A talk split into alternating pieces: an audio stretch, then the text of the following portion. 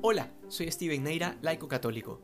Hoy San Juan nos presenta al Señor paseando por el templo, por el pórtico de Salomón, que se llamaba así porque ahí solía hacer oración Salomón, y en lo que pasea se le acerca un grupo de judíos directamente a cuestionarlo, a decirle que los tienen a todos en suspenso y que si en verdad Él es el Mesías, que lo diga abiertamente de una vez. Y aquí el tema es muy sencillo. Si no le creyeron a Jesús viendo sus obras, ¿cómo habrían de creerle a sus palabras? Por eso el Señor responde, ya se los he dicho y no lo creen. Pero además da una razón por la cual no creen, y dice que solo sus ovejas escuchan su voz y que ellos no son de sus ovejas.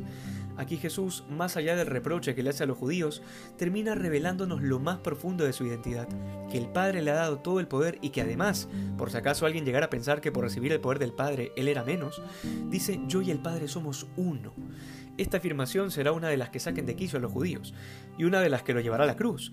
Sin embargo, esta afirmación no era dura solo para los judíos de ese tiempo, sino también para muchas personas de nuestro siglo, que están convencidas de que Jesús fue tan solo un hombre que vino a enseñarnos una doctrina moral, y entonces lo admiran, pero así como uno puede admirar a Gandhi o a cualquier otro autor de superación personal, pero nada más. Qué distinto es cuando uno lee las escrituras y se topa con la verdadera figura de Jesucristo. No lo que te han contado, no tus ideas, no tus criterios, sino la verdad que te presenta el Evangelio sobre Él. Yo y el Padre somos uno. Jesús no es una gran figura histórica o una corriente filosófica. Jesús es sobre todo el Verbo eterno de Dios que se hizo hombre, de la misma naturaleza del Padre, o sea, Dios. Y esta incapacidad de creer lo que claramente dice el Señor sobre sí mismo no es por falta de claridad de Jesús, sino porque el que se cierra a la gracia de Dios sencillamente no podrá creer jamás. Decía Santo Tomás de Aquino, un gran santo de la Iglesia, puedo ver gracias a la luz del sol, pero si cierro los ojos no veo. Esto no es por culpa del sol, decía Santo Tomás, sino por culpa mía, porque al cerrar los ojos impido que me llegue la luz solar. Y sí, esto suena bastante lógico, pero es que justamente lo que le sucede a este grupo de judíos que le piden al Señor que hable con claridad. Pero ¿qué más claridad puede haber que todas las profecías del Antiguo Testamento cumplidas en él?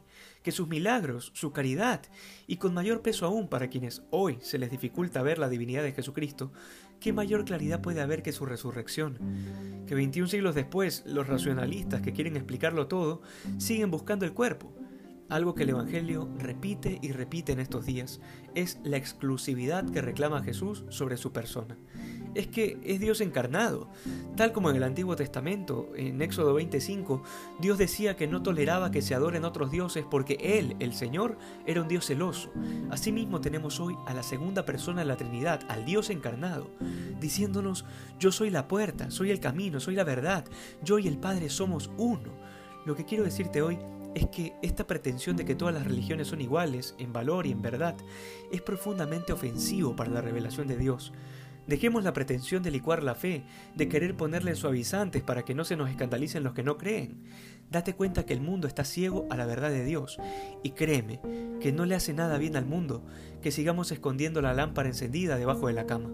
Que hoy la palabra de Dios te encienda el corazón para que anuncies a Jesús, a tus amigos, a tu familia, pero sobre todo que permitas que el Evangelio te evangelice primero a ti.